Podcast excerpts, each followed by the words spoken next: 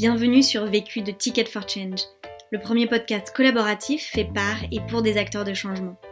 Dans ce podcast, tu entendras des témoignages de personnes qui ont décidé d'utiliser les 80 000 heures de leur vie qu'ils vont passer à travailler pour contribuer à la résolution des enjeux sociaux et environnementaux d'aujourd'hui. Ils te partagent leurs meilleurs apprentissages suite aux succès et galères qu'ils ont vécus. Ce podcast a été réalisé par Julie Offray et Émilie Pelletier d'Ashoka. Ashoka, c'est une ONG agissant en faveur de l'innovation sociale via le soutien des entrepreneurs sociaux qui changent les normes en France et à l'international. Si tu souhaites toi aussi réaliser tes propres podcasts, rendez-vous sur notre site ticketforchange.org où tu trouveras l'accès à notre formation en ligne. Et si tu apprécies Vécu, N'hésite pas à nous laisser un commentaire et une pluie d'étoiles sur Apple Podcast. À jeudi prochain et bonne écoute. Je n'ai qu'une question à vous poser. C'est quoi la question? C'est quoi le problème?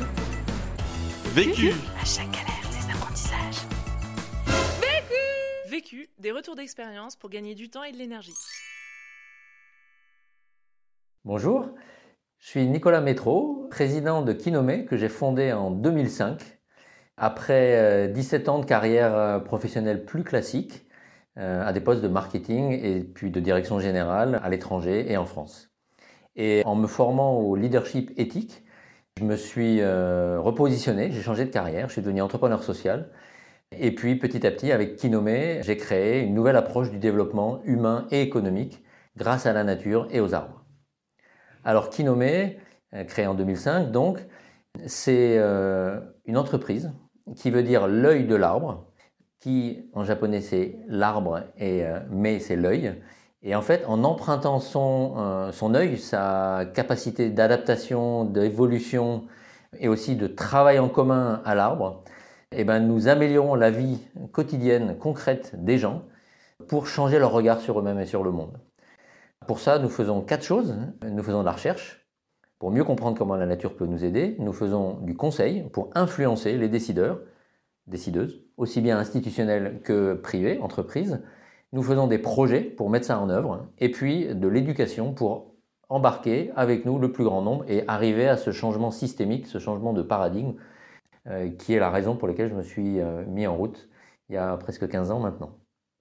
Pour faire tout ça, nous sommes une quinzaine de personnes, 10 à Paris et 5 euh, en Afrique et en Amérique latine. Et nous avons beaucoup de partenaires qui nous accompagnent sur les cinq continents et avec lesquels nous avons concrètement amélioré la vie de plus d'un million de personnes dans une trentaine de pays maintenant, que ce soit en, améliorant la nutrition grâce à des arbres dont les fruits améliorent la santé et euh, l'alimentation euh, des enfants et puis permettent aussi d'apporter un revenu complémentaire, donc en créant de l'emploi, en faisant revenir l'eau dans les puits grâce à de la régénération naturelle, c'est-à-dire de la revégétalisation des villages, euh, en permettant une meilleure résilience de l'agriculture par rapport au changement climatique, etc., etc. Donc concrètement dans la vie quotidienne du plus grand nombre.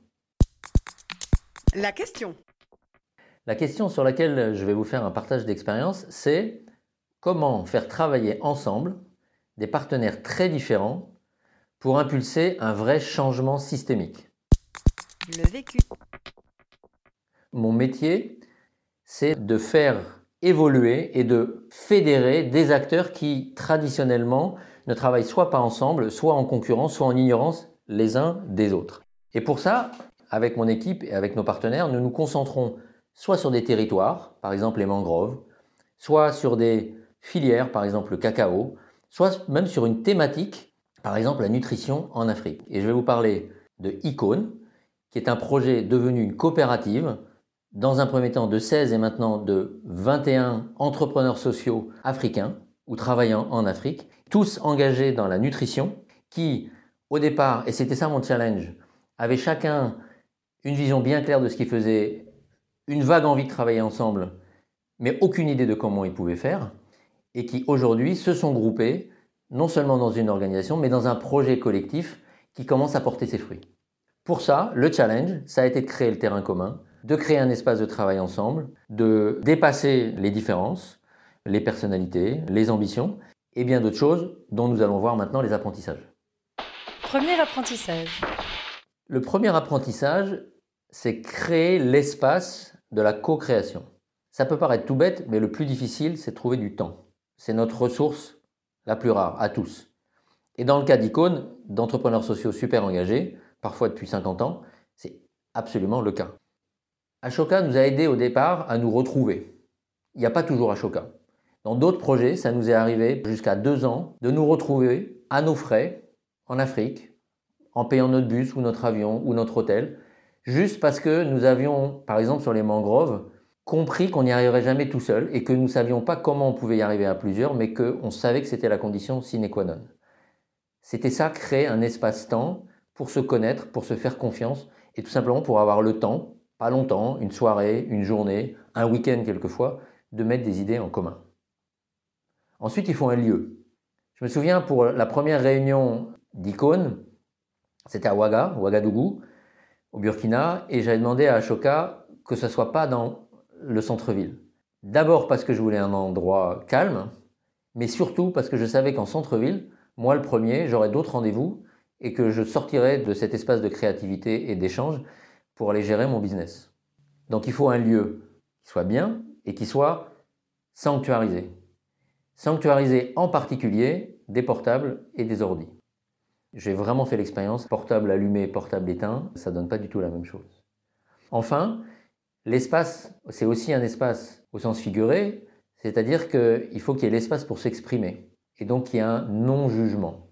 Si je m'auto-censure, si je me dis mais qui suis-je pour proposer cette idée un peu folle, pour dire que j'aimerais faire x 1000 en impact, que j'aimerais travailler sur l'ensemble de l'Afrique et pas sur cinq pays ou même un seul pays euh, là où je suis aujourd'hui, ça marche pas. Et donc j'ai besoin de désactiver le jugement par rapport à moi-même et bien sûr par rapport aux autres.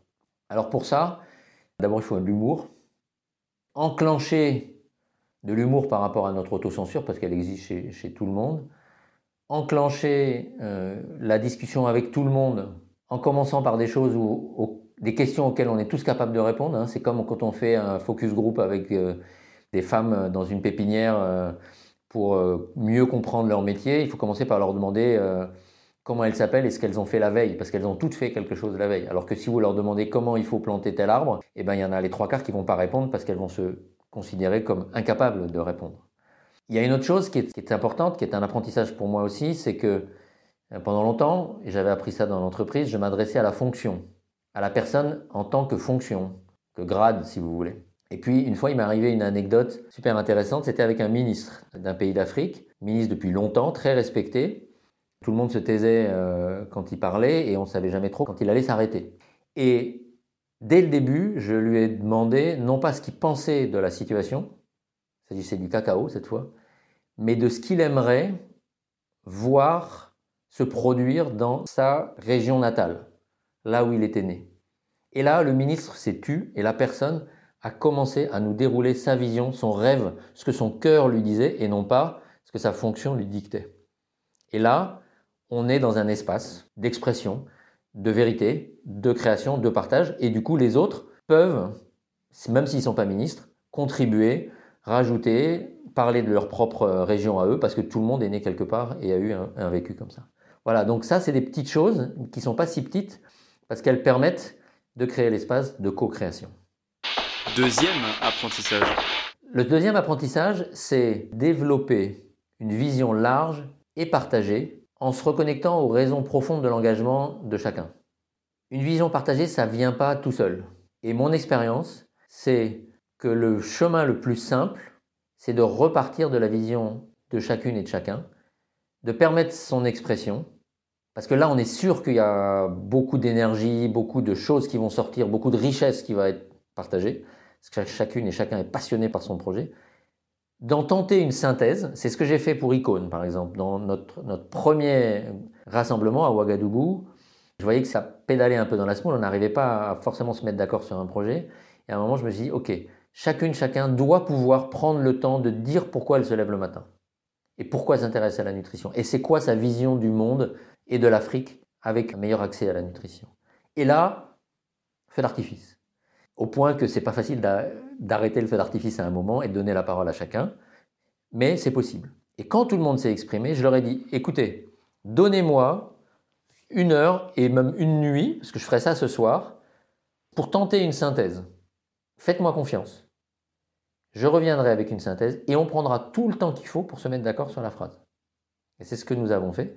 Et cette synthèse nourrie par les visions individuelles et de nombreux débats de savoir s'il fallait mettre ce mot d'abord ou ce mot après, mais ça y est, on était déjà dans la co-construction, dans l'énergie collective. Et c'est comme ça que nous sommes arrivés à une vision partagée, que je vous lis, produire, distribuer et consommer de la nourriture avec respect, dignité et dans une démarche de développement durable, tout en permettant à chaque acteur de se réaliser pleinement. Ça, c'est notre vision partagée. Elle est certainement pas parfaite, mais elle est partagée.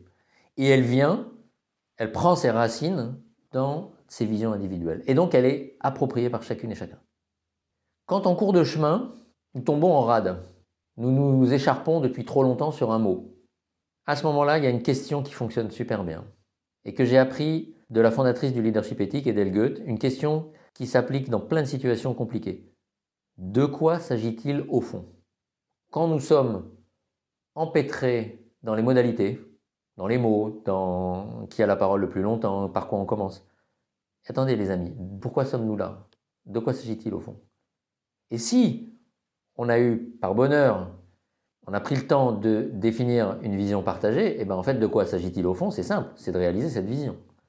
Et donc quand on commence à se dire, ah oui, mais qu'est-ce qu'on va faire en premier? Est-ce qu'on va faire une coopérative ou une association? Est-ce qu'il faut qu'elle soit à Ouaga ou est-ce qu'elle soit au Nigeria ou est-ce qu'elle soit au Sénégal? Ou les trois? Ok, de quoi s'agit-il au fond? De réaliser cette vision. Donc qu'est-ce qui va permettre de produire, de distribuer, etc., des produits nutritifs qui permettent à chacun de donner le meilleur de lui-même? Et là, du coup, ben, il y a plein d'hypothèses qui s'effacent ou qui se confirment, parce qu'en fait, on est tous d'accord, tout d'un coup. Cette question, c'est de quoi s'agit-il au fond Troisième apprentissage. Troisième apprentissage, créer le plus possible et le plus vite possible de bonnes raisons individuelles et concrètes de continuer à travailler ensemble, de s'impliquer, de passer du temps. Ça, c'est le fameux win-win qu'on pratique un peu dans tous les milieux, mais qui là va être très concret. C'est à partir de quand, quoi qu'il arrive à mon projet collectif, je repars avec quelque chose qui, moi, pourra m'aider à justifier à mon équipe ou à ma famille d'être parti un jour, deux jours, travailler là-dessus. Avec Icône, dès la première euh, réunion, nous avons eu des places de marché, en fait des réunions bilatérales, en plus des réunions collectives, où euh, nous avions le temps de nous parler et d'aller voir un tel dans tel pays qui pourrait m'aider à développer mon activité là-bas parce qu'il a les contacts que j'ai pas ou qui a une innovation qui m'intéresse et qui pourrait venir compléter la mienne. Par exemple, nous nous produisons du moringa au Togo. Ce moringa, il intéresse les Nigérians qui vont planter ce moringa entre les rangs de bananes plantains dont ils font derrière euh, des, euh, des, chips de plantain bio. Voilà. Et donc comment on développe en bilatéral avec le Nigérian, avec le Burkinabé, avec le Togolais, des win-win. Ce en plus du reste. Ça, ça décontracte tout le monde. Ça permet d'avoir du concret tout de suite. Et ça, en plus, entretient la créativité. Et j'ai toujours trouvé ça comme une solution d'accélération du processus de co-création et du changement du coup systémique. Parce qu'il ne faut jamais oublier que le changement systémique, c'est la somme des changements bilatéraux, trilatéraux et individuels. C'est l'ensemble des changements qui fait qu'il y a un changement systémique à un moment. Ils sont tous nécessaires. Quatrième apprentissage. Quatrième apprentissage, apprendre à communiquer de potentiel à potentiel et non de problème à problème. Je vous partage une expérience et un outil là aussi tiré de l'ingénierie du leadership éthique. La plupart du temps, quand nous communiquons, a fortiori avec des gens très différents de nous, comme c'est le cas quand on cherche à changer un système, nous arrivons avec nos contraintes, nos problèmes. Le problème, c'est que la personne en face, elle a aussi ses problèmes et ses contraintes, mais qui ne sont pas forcément, et sont rarement d'ailleurs, compatibles avec les nôtres. C'est pour ça qu'il y a besoin d'un changement systémique. Par exemple, quand nous allons voir ensemble, avec des membres de la coopérative Icône, une fondation, un bailleur, quelqu'un qui peut financer la coopérative. Nous avons besoin d'argent. La personne en face de nous, elle a besoin de décaisser de l'argent avant une certaine date et en respectant un cahier des charges qui lui a été imposé ou qu'elle a défini. Très souvent, nous allons nous trouver à communiquer de problème à problème. J'ai besoin d'argent. Oui, mais t'es pas tout à fait dans mon cahier des charges. J'ai besoin d'argent vite. Oui, mais moi, c'est dans six mois que je vais décider. Ça, c'est quelque chose qui est ultra fréquent et qui bloque énormément de choses. Jusqu'au moment où l'un ou l'autre, ou je, en l'occurrence, conçoit que la personne qui est en face de moi, même si elle a agi avec un certain comportement jusqu'à présent, qui ne m'était pas favorable, elle peut ce jour-là changer. Parce qu'en fait, au fond d'elle, elle a le potentiel de changer. au fond d'elle, elle est là pour la même raison que moi. Elle veut, elle aussi, améliorer la nutrition en Afrique. Sauf qu'elle y est rentrée par une autre fenêtre, par une autre porte, avec un autre langage, avec d'autres contraintes et modalités. Et donc si je conçois qu'elle peut peut-être ouvrir à autre chose, elle va faire pareil avec moi. Et tout d'un coup, ce qui était des contraintes deviennent des opportunités. C'est-à-dire que moi, je vais la voir comme quelqu'un qui peut-être, et je lâche prise là-dessus, ne me donnera pas d'argent, mais me donnera peut-être le nom d'une personne qui va le faire. Et elle, elle va peut-être me voir comme quelqu'un qui ne peut pas lui permettre de décaisser en temps et en heure sur tel sujet, mais peut-être sur tel autre, ou en changeant mon activité, lui permettre de trouver ce qu'elle cherchait depuis des années, le bon projet qu'elle cherchait depuis des années. Et ça, ça marche. Ça marche avec Icône et ça marche avec plein d'autres projets.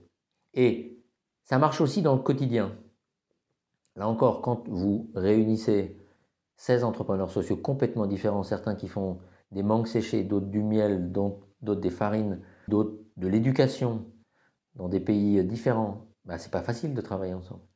Et nous avons eu une expérience très précise, très concrète, où Kinome était en charge d'accompagner quatre des membres plus avancés que les autres en matière de traçabilité, de qualité, de packaging, pour lancer une marque collective qui permettait d'augmenter le niveau de qualité général de tous les produits et du coup de les rendre plus compétitifs par rapport notamment au marché importé, avec des impacts sociaux locaux très importants, puisque tout est fait en Afrique.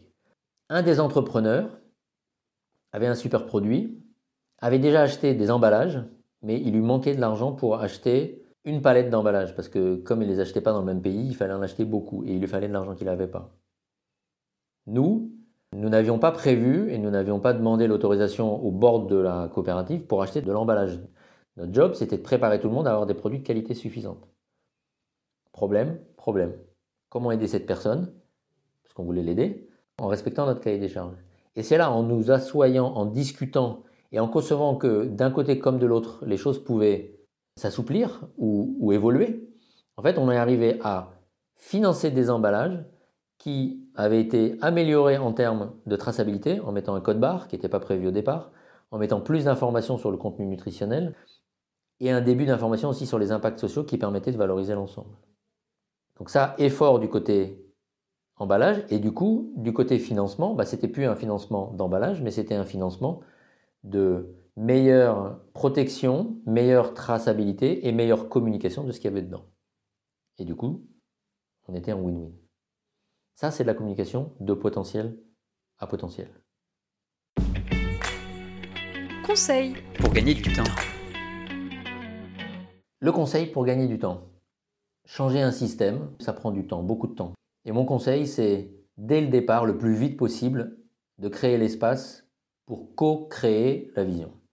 Quand on a une vision partagée, on a un projet solide, potentiellement solide. Tant qu'on n'a pas une vision partagée, on l'a pas. Et la plupart des projets que j'ai ratés, c'est parce que je n'avais pas assez investi au départ pour m'assurer de la vision partagée avec mes partenaires. Conseil pour gagner de l'énergie. Le conseil pour gagner de l'énergie. C'est très simple, c'est de célébrer les réussites et de garder du temps pour le faire et pour se faire plaisir en célébrant ces réussites. Tout projet a des réussites, même s'il n'aboutit pas. Dès que nous célébrons nos réussites, c'est vrai dans les réunions d'équipe chez Kinome, c'est vrai dans tous les projets, en fait, ça permet de mettre sur la bonne énergie. Si je partage ma réussite, je partage mon potentiel, et du coup, j'ai beaucoup moins peur de mes non-réussites, de mes échecs, de mes difficultés mais surtout je suis dans la bonne énergie. L'autre question. La question que je me pose et que je vous pose, c'est comment nous mobiliser rapidement, tous, sur un sujet que nous ne voyons pas. Nous savons nous mobiliser pour euh, un roi, un dieu, une cause que nous voyons, euh, une maladie, une pauvreté, des arbres qui brûlent. Mais nous ne savons pas nous mobiliser historiquement pour quelque chose que nous ne voyons pas. Par exemple le climat.